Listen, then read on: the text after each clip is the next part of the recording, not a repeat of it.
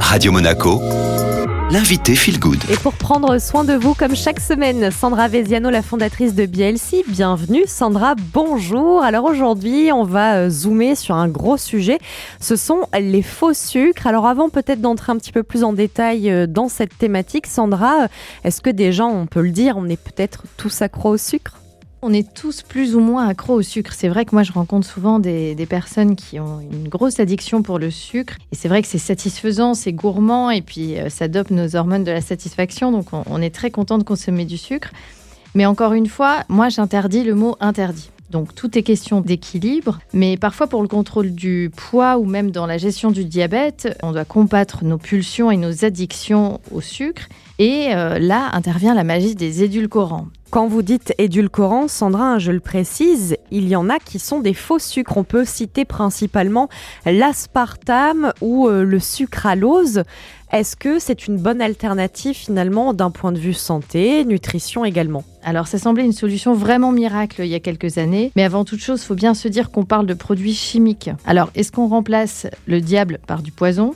Il y en a qui s'appellent des agents de charge, comme le E965 qu'on trouve dans les produits diététiques ou les chocolats. Tout à l'heure, vous avez parlé notamment des personnes diabétiques. Est-ce que pour elles, ça peut être une solution, le faux sucre? Alors, ils évitent le pic de glycémie, donc ça a un intérêt. Par contre, ils ont aucun bénéfice sur la sensibilité à l'insuline. Donc encore une fois, on ne traite pas le problème, c'est juste qu'on le masque, on le travaille de façon superficielle et c'est pas très intéressant.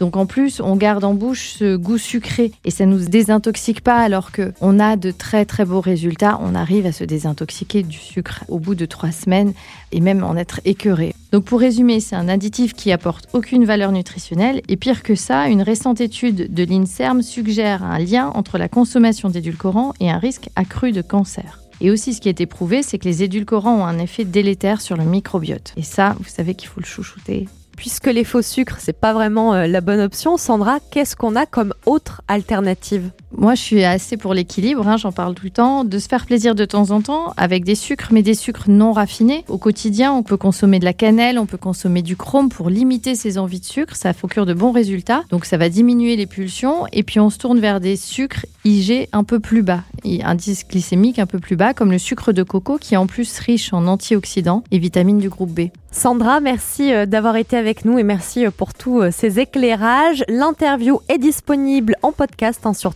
les plateformes. Il suffit de taper Radio Monaco Feel Good et on retrouve maintenant la playlist.